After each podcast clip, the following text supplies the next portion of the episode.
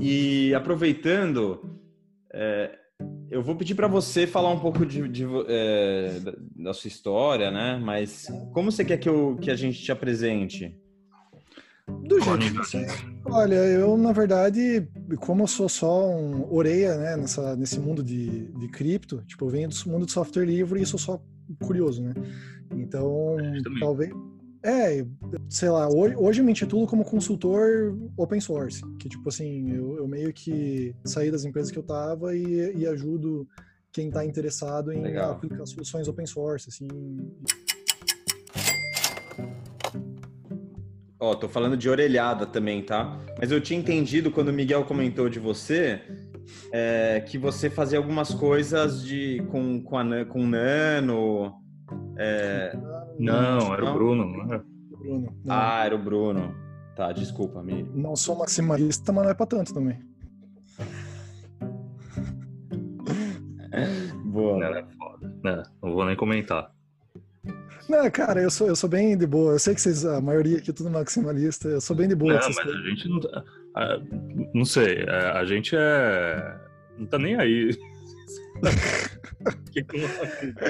É, cara, eu, eu quero ver o circo pegar fogo, entendeu? Uh, se ah, o Bitcoin der certo, porra, bom pra caralho. Se... Pra quem é maximalista, acho que todos os cenários são bons, porque se pegar fogo é bom, se não pegar fogo é bom. É, mais ou menos isso.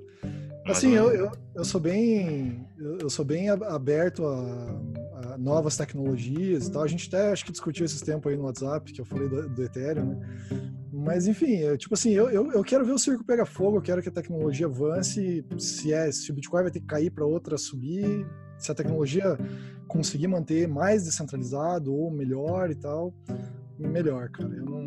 Eu Agora, se você quer ver o circo pegar fogo, você está querendo dizer, você está se referindo ao que exatamente?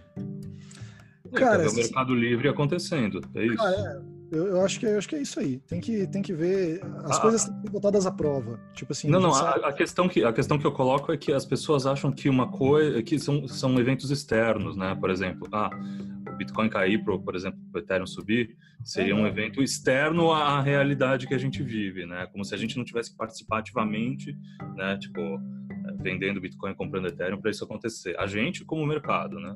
Elas acham que as coisas acontecem externamente e, e aí então elas pulam para dentro. Não, não é uhum. assim. É, eu, eu, eu, vejo o Ethereum como um projeto de ciência da computação, assim. É, tipo assim, os caras querem tentar fazer um negócio, deixa os caras. Tipo assim, se for o jeito errado, o mercado vai dizer para eles, eles vão se fuder, entendeu? Mas eu, eu acho que é ruim você impedir que os caras façam ou ficar tacando merda nos caras. Cara, se tá errado, eles vão aprender sozinho pelo, pelo do pior jeito possível. É, mas, mas joga, que... jogar merda, jogar merda é, simplesmente é, oratória é nada mais do que ser cético, né? Tipo, é. ok, eu acho que não, você não pode jogar merda regulatória em cima dos caras. é, eu não sei. É, não sei. Agora, falar isso aí é centralizado, isso aí não, não tem como funcionar, é falar, é criticar. É, você pode criticar e os caras podem achar legal ou não, né? Não, Concordo com tudo que você falou. Certeza. Tiago, eu, eu adorei quando você falou que o Miguel entrou no, no grupo de vocês lá por cotas, né? a gente zoou ele, porque ele, ele acho que é o único maximalista que tem lá. É, mas assim, eu concordo em 99,9% com tudo com o Miguel. Tipo assim. Que você não concorda? É que eu eu acho que é ruim em qualquer guerra, a, a qualquer é, a pior coisa que pode acontecer é você não reconhecer os teus próprios pontos fracos. Uhum. E às vezes eu acho que maximalista esquece de olhar para o Bitcoin e falar assim, olha, os pontos fracos estão aqui, aqui e ali. É, e às vezes, toda vez que você joga alguma coisa, é normal que as pessoas rebatam com argumento mas dá para ver que o pessoal fica muito. É, ela deixa a emoção aflorar, assim, defende com os dentes o Bitcoin. O pessoal é investido que... financeiramente, né? É, isso, isso é algo que eu sei. Essa, é, maior, essa é a maior questão que mexe, né, com os caras. Gente que está muito investida, ela às vezes se cega um pouco com relação ao, ao, ao, calcanhar de Aquiles. E a gente sabe qual é o calcanhar de Aquiles. A gente sabe que criptografia tem data de duração, é, pode acontecer, se acontecer, vai ter que migrar para outra coisa. É, o Bitcoin está bem assessorado. O Satoshi fez um monte de escolha legal para o Bitcoin para evitar um monte de catástrofe. Mas, cara, é, é aquilo que eu falei no, no episódio. Muita gente repete: ah, o, o, o supply do Bitcoin é limitado matematicamente, não é, por consenso. Tipo assim, beleza, é, é, difícil fazer todo mundo, todo mundo concordar que vai ter que aumentar, porra, é difícil pra cacete. Tipo assim, essa é, é, praticamente impossível. Mas não dá pra dizer que é matematicamente, porque se fosse matematicamente seria impossível. E aí que, aí que Mas quem eu... diz que é matematicamente tá, tá falando merda, né? Mas eu acho que a, o trabalho de quem está na área de tecnologia é, de repente, esclarecer esses pontos, porque não, às vezes ouve uma frase e fica repetindo, repetindo, repetindo, mas nunca faz o, o, o, o não confie e verifique, né? Então nunca ninguém, nunca ninguém verifica, continua repetindo, não confie e verifique, mas continua repetindo coisas que não verificou. E daí acho que é, faz parte do, do nosso trabalho, de quem Perfeito. já entende a parte técnica, explicar, elucidar, né? É, e eu não, é nesse... muito legal. É, eu tô nesse meio mais por causa disso. Eu acho que precisa de mais gente técnica e o o Proof of Talk eu tentei juntar a galera mais técnica, assim, que já fala na internet sobre esse meio, para tentar, de repente, esclarecer essas coisas. Eu sei que é chato para quem não é da área, mas é, é, é, chato, mas necessário. Ou seja, você não tá, você não tá nisso para ficar rico porque você já tá rico. Ah, tô muito. Quem não é da área, não é da área, não quer ser da área também, né? É, exatamente. o pessoal não quer vai ser. explicando isso para eles. É que eu acho que a gente. É, talvez isso fosse até material para estar tá gravando. Não sei se vocês estão gravando já ou não. Tá gravando, tá gravando, tá, estamos gravando. Ah, eu acho que já podia aproveitar. Sim. Beleza. É, eu, eu acho que existe um. um a gente está num ponto inicial na, na, curva de adoção. E eu acho que assim, vai ter dois estágios. Um que as pessoas entenderam a escassez digital e o outro que as pessoas vão vir porque está todo mundo usando. É, eu, eu, pelo menos na minha cabeça, assim o que eu segundo vem antes, acho, viu? Oi? O segundo vem antes. Será? Então, esse é, esse é o ponto que eu não sei, eu tenho minhas dúvidas, sabe? Eu só consegui ver valor no Bitcoin quando eu entendi a escassez. É, eu como técnico, né? Então, assim, eu não acreditaria se só visse outras pessoas usando, eu, eu, eu mesmo, como tenho esse perfil nerd, eu ia querer ir atrás e averiguar, porra, como é que é isso? E foi exatamente o que eu fiz. É, e depois... Mas você acha que vai, vai chegar um ponto em que a maioria das pessoas vai entender a escassez digital? Não sei. É, essa é uma grande interrogação que eu não saberia dizer. Eu acho que não, porque é um conceito, é um conceito abstrato, né? Que só quem quiser ir atrás e entender vai entender. Você não, você não precisa entender o dinheiro é, como funciona para usar, né? É, mas a, a, gente provavelmente só tá no Bitcoin porque a gente entendeu o dinheiro, né? Tipo assim, a gente chegou numa conclusão, ah, beleza. A gente, mas o pessoal não, o pessoal tá principalmente especulando, não, não tá lá. Normal, acho que isso aí é, faz parte do jogo. Claro. É, é, uma forma com que, o, com que o Bitcoin ataca também é, quando eu comecei o, o canal foi mais assim, eu vi a escassez quando eu fui estudar, entendi como que é feito através do consenso, tipo assim, como é difícil é, convencer é, via consenso todo mundo a mudar regras. É, e aí foi que caiu minha ficha. Pô, esse negócio é, tem, tem escassez aí. E foi uma, uma quebra de paradigma na computação, não é nem. Isso aí não é nem, nem no mercado financeiro ou no dia. É na computação. Pô, o cara resolveu um problema de computação. Quando eu entendi isso, que eu falei, pô, eu acho que tem mais gente que nem eu que quando entender isso aqui vai querer entrar no jogo também e vai querer seguir. Tem gente que entendeu a escassez e ainda assim é descrente, entendeu? Mas eu acho que tem muita gente tem muita gente que só precisa de um estalo, assim, e fala assim, pô, é assim que funciona, então. E o meu jeito, como eu venho da área técnica, para mim era entender a criptografia ali, pelo menos o básico, e entender no, no, nível de ciência da computação como que aquilo dali é, é seguro. Eu nunca teria colocado um centavo, eu não tenho nada em Bitcoin, mas se eu tivesse, aí, aí eu, eu ficaria com o pé atrás se eu não entendesse como funciona esse... Se você teve que agregar, então, conhecimentos econômicos, provavelmente, teoria dos jogos, para poder entender ele como um todo todo, né? É, eu, eu me considero ainda um estudioso, que parece que quanto mais se estuda, mais burro você fica, né? É uma desgraça isso.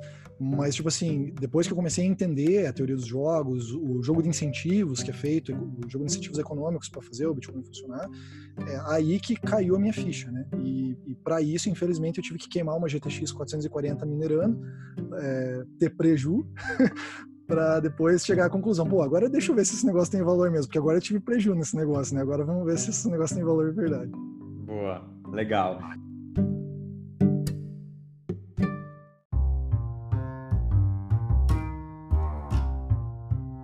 Antes da gente começar, eu só queria te fazer uma pergunta. Você falou algumas vezes dos pontos fracos, né, do Bitcoin. Você quer, você quer é, citar os principais pontos fracos que você eu acho que existe o, o, ponto principal, o calcanhar de Aquiles, eu, eu, diria que é a criptografia, que apesar de ainda ser muito seguro, ele é um ponto. Tipo assim, a, a muita gente não entende que criptografia, boa parte dos, do, dos é, do que a gente usa dentro do Bitcoin, ele é baseado em problemas matemáticos que são insolúveis até o momento. É, e praticamente todos os, os, problemas que asseguram a criptografia são assim, são problemas matemáticos que os, o, a humanidade ainda é ignorante o suficiente para entender como que aquilo é resolvido de forma matemática. É, então, um dos primeiros algoritmos, que é o RSA, ele é através da multiplicação de números primos. Você multiplica dois números primos e você consegue descobrir quais foram os dois números originais que, quando multiplicados, davam aquele semiprimo é, esse é o cálculo, você não consegue descobrir sem, sem ter um de antemão. Então esse é o que assegura a, a criptografia RSA, por exemplo, foi, é uma das mais utilizadas ainda, né? O Bitcoin ele tem um outro princípio, é, princípio ele, ele usa criptografia de curvas elípticas. Ainda não se consegue um jeito eficaz de reverter uma chave pública com uma chave privada. Mas isso não significa que nunca alguém descobrirá, tá? Porque isso é, eles estão falando assim, o ser humano não descobriu, não existe fórmula para fazer isso a não ser força bruta, que força bruta é você tentar um por um até descobrir a, a resposta. Se você tem um número. Que é o que a gente já faz, né? Que é o que a gente já faz, é, exatamente. Então, tipo assim, se você tem um número muito grande, é, a probabilidade de você acertar via força bruta, ela vai caindo cada vez mais. É isso que a gente faz no Bitcoin. A gente tem uma chave de 256 bits, que é grande o bastante para o, o sistema computacional hoje. É, talvez isso possa ser um problema quando chegar a computação quântica ou, ou se a computação quântica ficar popular como a gente talvez imagina que fique. É, mas então é, existiram problemas matemáticos do passado que foram solucionados. Um cara, um gênio, um dia chegou lá, opa, tá aqui a fórmula, resolvi. Entendeu? Se a gente basear a criptografia em cima de um problema matemático que, que pode ser solucionado ou que alguém já solucionou, essa criptografia já era, tem que vir com outra entendeu? Então o Bitcoin hoje ele funciona em cima de curvas elípticas, existem, é, ele está protegido por funções hash lá para não deixar a chave pública exposta, mas por exemplo as chaves do Satoshi que não estavam hasheadas, elas estão, a chave pública dele está exposta lá. Ou seja, se um dia chegar um computador quântico e conseguir reverter rapidamente esse cálculo, ele consegue sacar os, os o, o saldo do Satoshi lá, entendeu? É, bom, dos, a partir do segundo bloco, o bloco número não, zero. Ele... Mas eu achei que estava num, tava num trust. Tava no Trust. Tulip Trust. Não, não, não, acho que não. Pelo menos é o que o Craig falou. É, o que o Craig falou a gente tem que levar, levar muito pouco em consideração. boa, boa, Thiago. Legal, bem-vindo, Becas. Opa, posso só comentar rapidamente do, do, dos computadores quânticos? Pode, e obrigado pela explicação, viu, Thiago? Muito boa explicação, adorei. É, não, é que o, o assim, as funções atuais, elas, eh, em princípio, elas vão perdendo força de uma forma mais ou menos eh, previsível. Eh, hoje em dia, força bruta são algoritmos muito antigos e muito testados, portanto, provavelmente eles vão ser batidos com força bruta.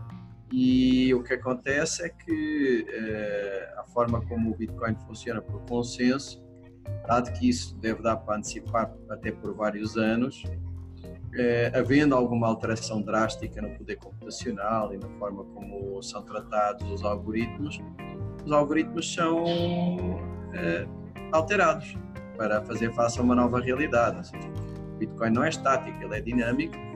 Se houver alguma evolução disruptiva, ele também terá uma mudança no core. Então, é um problema que, em princípio, nunca acontecerá.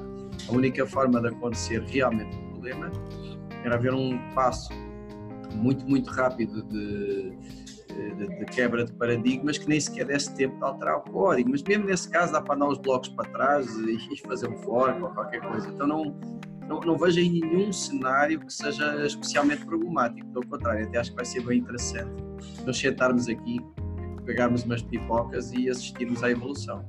O risco tecnológico não, não muda o consenso social, no final das contas. Né? É, ele pode, se acontecer um caso desse, de uma catástrofe, um apocalipse aí, é, com certeza, por consenso você consegue modificar os algoritmos, isso sem, sem sombra de dúvida. O grande problema é que nesse, hoje a gente tem um, um consenso de forma que é muito difícil de mudar as regras. O pessoal é, luta com unhas e dentes para que não mude, né? Pelo menos no Bitcoin, né? É, nesse caso, é, a gente é difícil de prever o que aconteceria caso fosse descoberto um problema e falar assim, qual vai ser o próximo algoritmo que vai ser, vai ser utilizado. Então, chegar nesse consenso, como foi o Satoshi que colocou lá do começo, que ia ser o SHA-256, que no endereço ia ser um RPD 160, mais um SHA-256, que a mineração do bloco são dois SHA-256. É, o pessoal foi mantendo, mantendo, e o consenso foi se mantendo, mantendo, mantendo, a ponto de estar uma rocha. Só que gente, o que a gente não sabe é o que vai acontecer quando precisar, ou se precisar ter essa mudança, né? Que, como que o consenso vai ser atingido, é, vai, vai ser consensual mesmo, tipo assim, todo mundo vai chegar na mesma conclusão, ou vai acontecer um monte de fork louco. A gente tem o um exemplo vai... do passado, né? No passado isso já aconteceu, a gente precisou fazer um hard fork. Eu acho que não, não seria diferente. Mas não foi quebra de criptografia, né? Não foi, mas foi, mas foi algo paralelo, né? Sim. Algo Eu acredito que eventualmente chegará. Risco foi algo paralelo. Você quer falar um é. pouco desse fork? Porque acho que muita gente não, não sabe desse fork. O do Bitcoin Cash? Não, não, não. Quando o fork que aconteceu lá no, no, começo. Eu não tenho muita informação de como que aconteceu. Eu, eu, lembro que aconteceu um bug no código. Isso o Narcelo explicou no último episódio lá do Proof of Talk. É, mas eu não é, eu não estava na época ainda inserido na, nas, nas, criptomoedas. Eu não tenho detalhes de como que aconteceu. Mas ele disse que existiu um, um bug que logo foi descoberto e o Satoshi mandou o pessoal baixar o blockchain de um link lá que era, era dele era um blockchain já modificado para tentar reverter a, a, situação e como ainda era pouca gente minerando, poucos mineradores, eles conseguiram ainda reverter a situação. É, o que hoje é meio complicado, né, dado, dado o nível de descentralização do Bitcoin. Então eu acho que assim, a gente pode tentar fazer um paralelo com o que já aconteceu no passado. Mas eu, o nível eu tô falando, na verdade, do, do, de 2013, 2000, é, março de 2013. Já, já foi algo é, externo ao Satoshi. Qual foi esse? O eu, eu, vou depois, eu vou depois linkar aqui no, no vídeo. Esse eu, eu desconheço. Não, o é, próprio. Ter, então.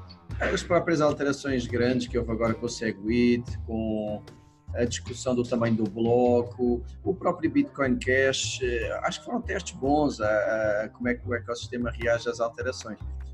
É assim, eu acho que o mais provável repara, o, o, o chá uh, 256 ele não é um ele é um algoritmo super testado. Eu acho que não seria normal haver alguma falha nele próprio. Eu acho que vai ser é um poder computacional tão grande que vai tornar irrelevante. Mas isso vai ser progressivo, vai demorar muito tempo a acontecer e vai ser bem previsível. Então, o mais provável de acontecer a nível da criptografia do Bitcoin ser colocado em causa é não ser uma coisa que acontece de um dia para o outro e que tem todo mundo que há pressa a fazer um fork ou qualquer coisa, mas algo que se antevê, ó, em 2030 isso vai acontecer, então em 2025 começa todo mundo a discutir e tal, e, e, vai dar tempo de criar consenso, fazer coisa bonitinha. Uma coisa assim do dia para o outro acho mais difícil, mas tiver que ser, também se faz, não, não, não vai... No caso do... Existia um caso do SHA-1, que era o, o, o precursor do, do, do SHA-2, né, que é da família SHA-256 e tal. O SHA-1, ele foi quebrado, é, conseguiram fazer um jeito de, de é, produzir colisão, que é você produzir o mesmo hash para duas entradas diferentes de forma proposital, né? Existe um site até que se você entrar é o shattered.io, que você consegue botar dois arquivos lá ele consegue produzir o mesmo hash.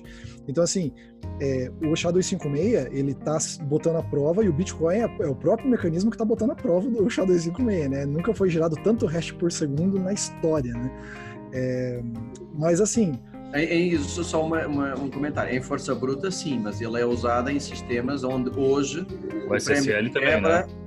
é, o prémio de quebra é muito maior do que no Bitcoin. Atenção, eh, você tem é, valores muito mais altos em causa de quebrar o, o SHA-256 do que o Bitcoin hoje, né? Então, a indústria como um todo, né, teria que ir atrás de uma, de uma alternativa. Exatamente. O problema não é só do Bitcoin. Né? Até, provavelmente haveria aviões que deixariam de voar, bancos que deixariam de operar. Quer dizer, é, é, é, é uma situação quase catastrófica. E é. sim haveria solução. Mesmo se tiver que ser à pressa, seria pior, mas não seria dramático. Não, acho que. Seria dramático, mas não, não mortal.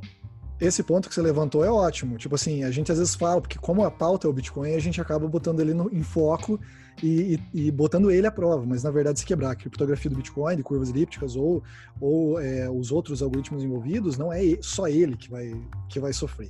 Muita gente vai sofrer no, no meio do caminho.